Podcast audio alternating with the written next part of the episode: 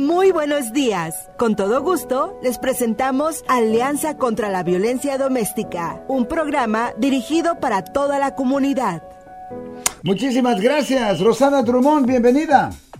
Muchísimas gracias, Marcos Gutiérrez. Siempre es un gran honor y, alegría estar en este programa junto a tu lado y, por supuesto, dándole la bienvenida a nuestros invitados y, por supuesto, a toda nuestra amable audiencia que nos escuchan en este su programa Alianza contra la Violencia Doméstica. Muy bien, el día de hoy entrevistaremos a la doctora Ana Lee Marat Bartra, profesora de Sociología de la Universidad Autónoma de México, UNAM, donde obtuvo su doctorado. Además es escritora y trabaja en tema de mujeres. Es presidenta ejecutiva de Península 360 Press y es voluntaria de Casa Círculo Cultural.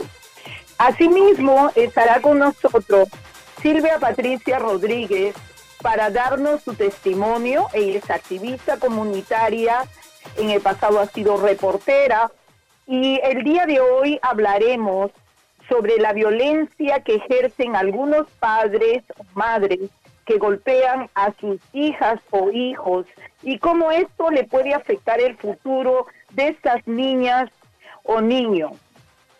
Empezaremos, Marcos, si tú me lo permites, conversando con la doctora. Ana Lee, bienvenida a Alianza contra la Violencia Doméstica.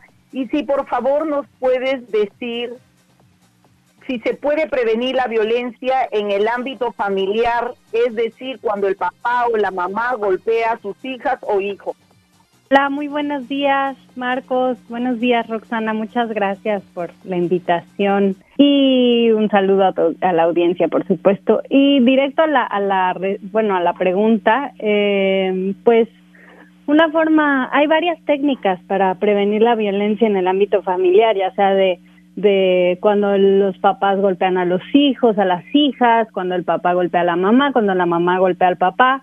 Eh, en fin, hay técnicas, no siempre es fácil, digamos, salir de una situación de violencia, inclusive utilizando estas técnicas, pero es, es un buen paso. Uno, de identificar que hay, que hay violencia, por supuesto, este, digamos, esa es, esa es una de las claves. Pero antes de ello, establecer normas claras eh, con la familia para poder convivir pues en armonía, cuando los límites no son claros de lo que se puede hacer, de lo que no se puede hacer, pues es más fácil, digamos, eh, traspasar esos límites y molestar a unos y a otros, en fin, ahí empieza la, la comienza la tensión, ¿no?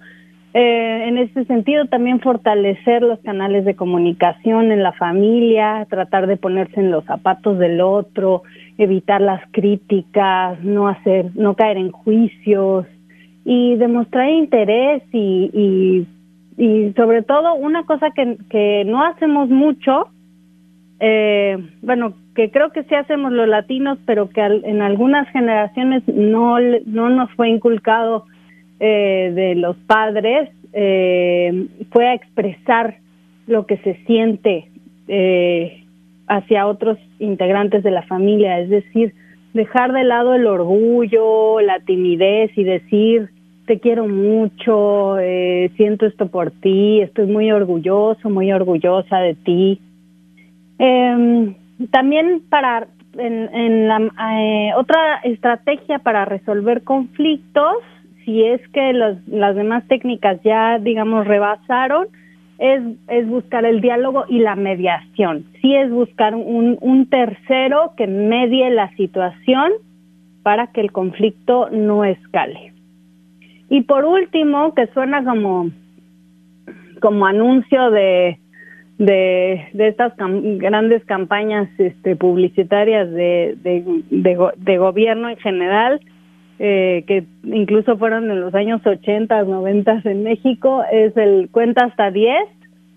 Bueno, no, no es precisamente el cuenta hasta 10, cada quien tiene técnicas distintas, pero una, pero, pero a lo que se refiere esto es eh, a buscar técnicas de control emocional.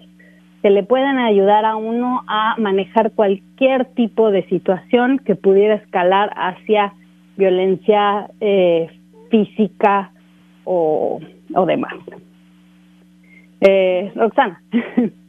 Sí, muchísimas gracias, eh, doctora Ana por eh, esos, este, esa explicación tan certera y también para la información que nos brindas a la audiencia. Me gustaría ahora darle la bienvenida y enseguida regreso contigo, doctora Ana Lee. Me gustaría darle la bienvenida a Silvia Patricia Rodríguez, activista comunitaria. Bienvenida a Alianza contra la Violencia Doméstica, Silvia. Eh, bienvenida a este tu programa. Gracias nuevamente por la invitación y este y pues es un tema muy muy escabroso. Hay veces que cuando empezamos a tocar el tema remontamos a nuestra infancia y vuelve a salir ese dolor y ese sentimiento cuando somos niños. Entonces son muchos los pasos que se tienen que seguir porque esto viene desde la infancia. Así es, y por favor, Silvia, si nos puedes dar tu testimonio de la violencia que sufriste en tu propia casa, en tu propio hogar cuando eras niña.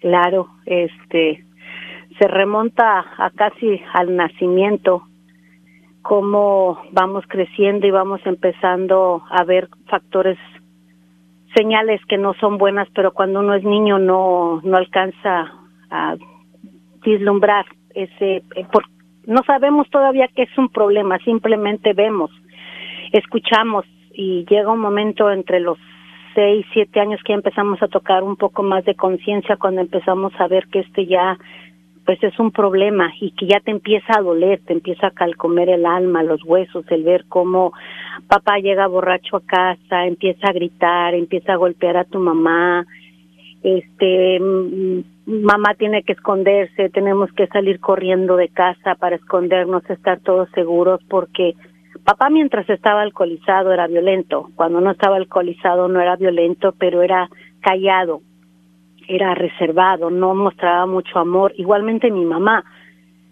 Pero al paso de los años, a esta edad, ya me di cuenta que es un problema que ellos traían desde su infancia, que no es fácil expresar el amor, que no es fácil para ellos, porque quizás tampoco ellos recibieron amor.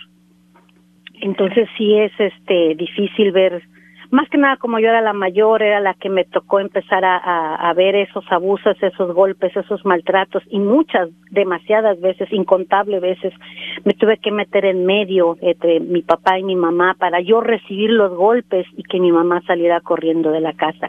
Infinidad de veces me enfrenté a él, infinidad de veces traté de, de resguardar la seguridad de mi madre físicamente hablando, mentalmente hablando no se diga las palabras antisonantes, palabras que no entiende uno que son, el que te manden a la calle y que te digan que tú eres una persona que no vale, que nunca te va a ir bien, que eres un niño no va a entender palabras de adultos que, que, que jamás va a entender hasta que crece. Y son recuerdos de por vida al paso de los años entre la violencia infantil, la violencia ya de adolescencia, la violencia doméstica dentro de los matrimonios, a estas alturas de mi vida entendí que tenía que romper el patrón de conducta y no ser como mis padres fueron, tratar de yo darles amor a mis hijos, expresarles amor, decirles que los quiero, que los apoyo, que estoy con ellos, que somos incondicionables, pero sí es muy difícil un trauma de infancia, tanto física como verbalmente. ¿Padre o tu mamá en algún momento te golpearon a ti? Eh, o sea, aparte de que has defendido a tu mamá, pero es que a ti te ha golpeado tu papá, tu mamá, porque te has portado mal o en algún momento ha pasado eso? Los dos, todo el tiempo los dos, era como una especie de frustración de ellos mismos y el golpe venía de papá como el golpe venía de mamá, eh, o sea, eran patrones de conducta que no no dejaban de era como cuando mamá llega a casa cansada, llega frustrada, tiene que arrimar el alimento, tiene que hacer el quehacer, llega a casa, se frustra porque no tiene un, un, un marido que la respalde o que la apoye y pues eres la mayor, eres la que recibe los golpes, los malos tratos, igual con papá, papá cuando llegaba, que no llegaba de buenas, que llegaba cansado, que llegaba fastidiado, dale y dale, o sea, yo fui un, si tú te metes a un gimnasio y encuentras ese, ese que le dan golpes los hombres cuando llegan a casa, este, una cosa grande, fuerte, yo era eso para mis papás.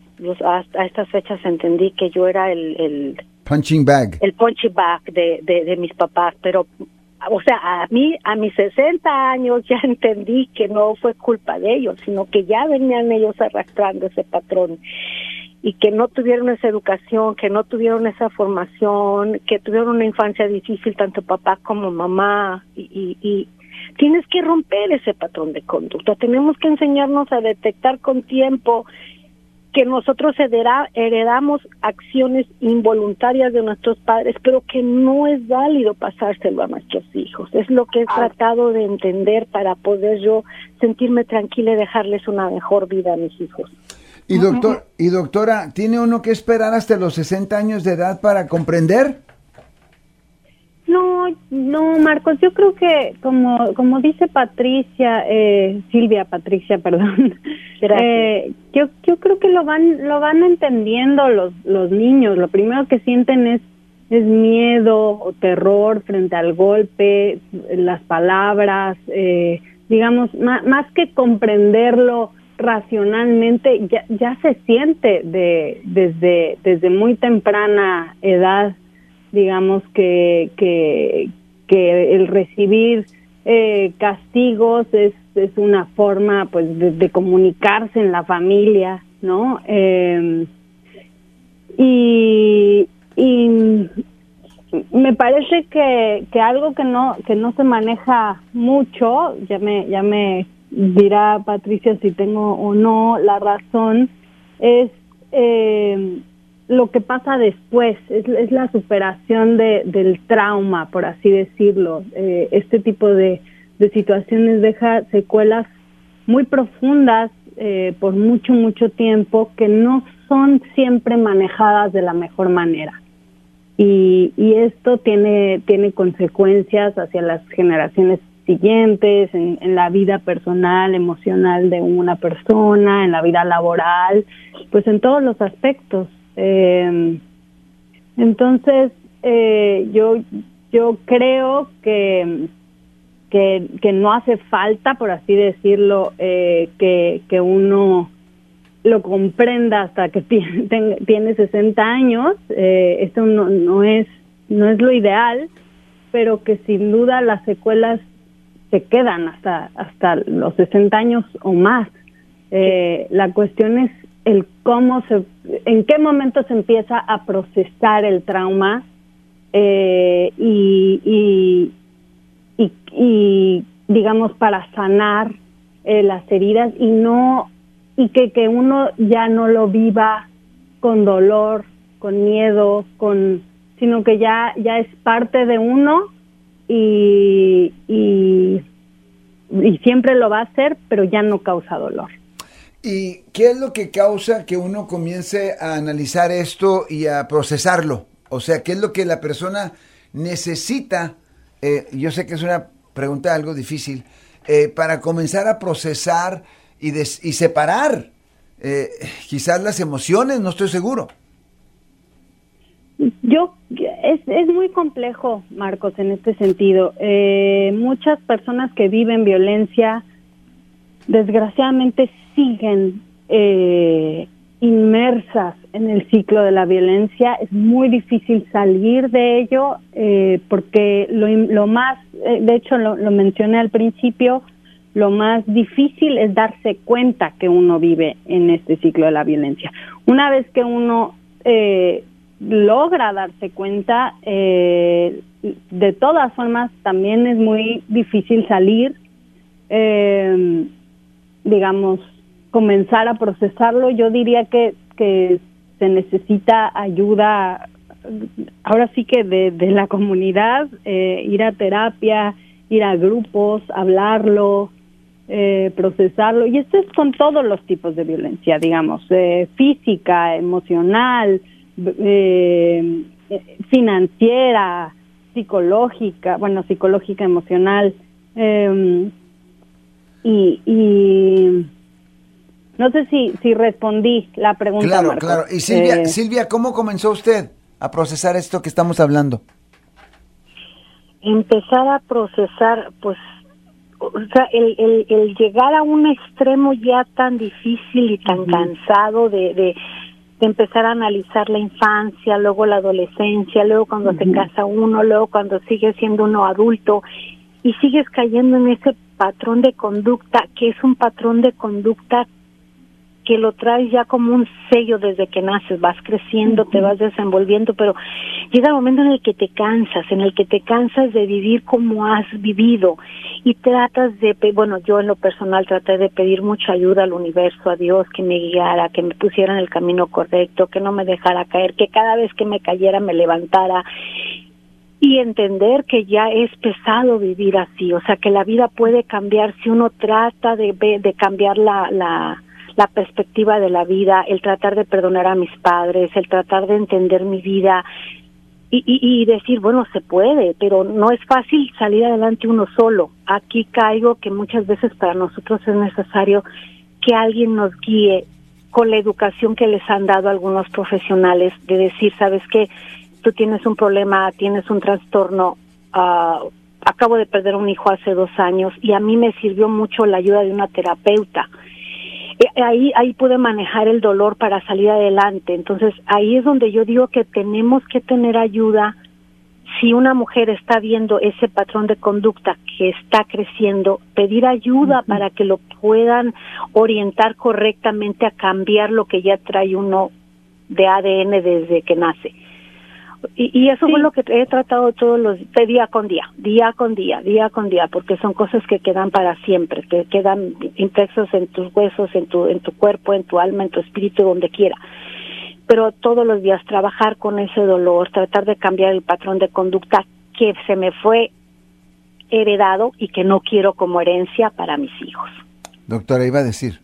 Sí, yo yo solo quería agregar que que una de las eh, principales cosas que, que, se, que repetimos eh, a las víctimas de, de violencia eh, y nos repetimos las, las víctimas de violencia es que no es nuestra culpa, aunque hayan sido, eh, aunque ya estamos inmersos en, en este ciclo de violencia, eh, que, que, que uno cuando es, es víctima de violencia no es, no es tu culpa y que, y que cuando y del otro lado, porque sí quiero tocar el otro lado, que es donde, donde digamos sí hay culpa del, de la, por parte del agresor, eh, que es algo, es algo aprendido, como decía Patricia, es, es algo es algo que aprendemos desde niños, ya sea que aprendemos a ser víctimas, Patricia lo dijo perfecto, que dije, alguien tiene que entrar y decir, tú tienes un, un, un, un problema, pues un,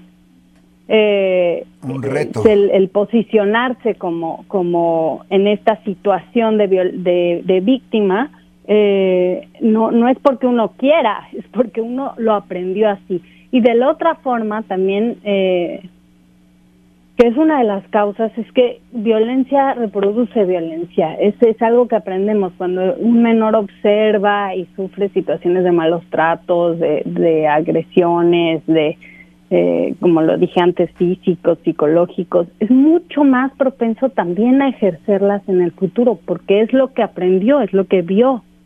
Eh, y esto, esto también, eh, por eso se necesita ayuda de, de, de, toda la comunidad, de alguna manera, de, de educadores, de terapeutas, de médicos que detecten este tipo de cosas eh, a tiempo eh, o lo más a tiempo que se pueda, en fin. Eh, y, desgraciadamente, porque sigue ocurriendo, la sociedad muchas veces mira para otro lado. Y, es este es frustrante. Y vamos a regresar con Rosana Drummond, damas y caballeros, permítanme un segundito, ya tenemos como unos cinco minutos. Alianza Metropolitan News, tu periódico impreso y digital con notas locales y nacionales que informan y son de interés para los hispanos. Por favor visítanos en www.alianzanews.com. Eso es www.alianzaconznews.com. Rosana, qué invitados y qué tema nos trajiste esta semana. Muchas gracias. Gracias a ti siempre, Marcos, por el espacio y por permitirnos llevar esta importantísima información a la comunidad. Y, por supuesto, la prevención es eh, nuevamente, y valga la redundancia, de información que podemos llevar eh, y, y poner nuestro granito de arena en este tema tan sensible, en este tema tan complejo que afecta no solamente unos hogares, a muchísimos hogares y que también afecta lo que nos sucede si un niño crece con violencia en su hogar, le va a afectar su vida futura e indudablemente. Doctora Analí, tengo dos preguntas, ojalá el tiempo nos los permita. ¿Cuáles son las causas principales de la violencia entre padres e hijos? ¿Y cómo se puede disciplinar a los hijos sin golpearlos? Gracias, Roxana. Ya me había adelantado un poco, eh, anticipando que, este, que número uno lo aprendemos, lo aprendemos desde niños. Eh, cuando uno, uno es, en cualquiera de los dos casos, se ubica en algún lugar del círculo de la violencia, ya sea víctima o agresor. Es decir, cuando un niño o una niña observa la violencia en casa, es mucho más propenso, digamos, a ejercerlas en, el futuro. Eh, otro de los factores importantes eh, de la aparición de la violencia es, como lo dije en un inicio, eh, desde la prevención, la falta de límites o de, o de supervisión, de, de este, falta de límites en, en, en, el hogar. Es decir, qué está bien hacer, qué está mal hacer, eh, hasta dónde puedo yo llegar, ¿no? Eh, como como hijo, como hija, eh, con las reglas claras es mucho más sencillo. Ay, perdón. La mamá no lo entienda. ¿Qué es una de las causas principales? ¿A qué debe a que muchos papá, mamá, algunos puedan golpear a sus hijos y, y a veces olvidan cómo corregirlos? ¿Qué es lo que causa eso? El estrés, eh, el estar cansado, el venir de un hogar que también te han golpeado. Sí, eh, como dije, eh, lo acabas de decir, pero además hay, hay dos, dos, dos cosas importantes, me parece que hay que, que hay que puntualizar. Uno es que los gritos es y esto esto lo acaban lo acabo de leer un estudio sobre esto los gritos es una eh, digamos, una demostración de frustración, de pensar que uno no es escuchado, de frustración ante la, la situación en la que se encuentra. Yo creo que cuando uno eh, cuando uno identifica que está gritando, que está usando maltrato psicológico, etcétera, eh, es momento también de, pedir ayuda y decir yo no estoy manejando esto correctamente, necesito necesito ayuda.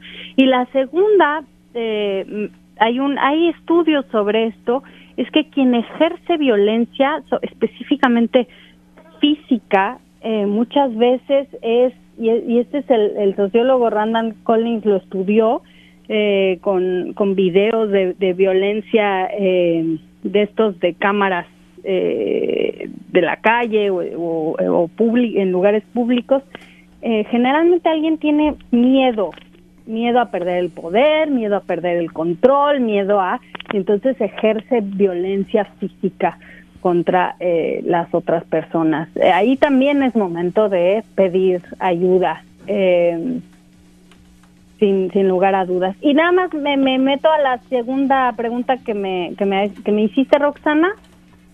Eh, ¿cómo, ¿Cómo disciplinamos a los niños sin golpearlos, sin gritarles, sin, sin decirles cosas como, sin insultarles, sin, sin hacerlos sentir menos?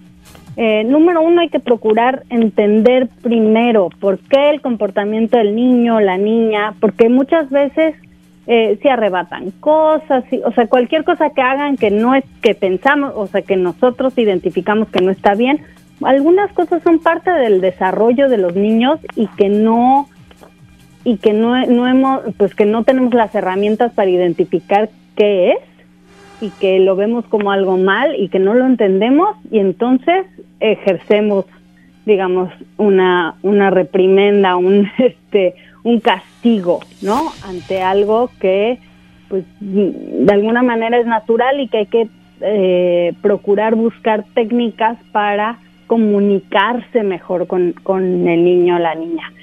Perfecto, doctora Ana Lee Mirás, eh, Silvia Patricia y Roxana Drummond. Muchísimas gracias, el tiempo se nos ha terminado. Gracias a las tres y que tengan un día espectacular. Gracias, Marcos. Gracias, Ana Lee. Gracias, Silvia Marcos. Un abrazo. Este programa es parte del proyecto periodístico sobre la violencia doméstica en la comunidad latina y cuenta con el apoyo y generosidad de Blue Shield of California Foundation.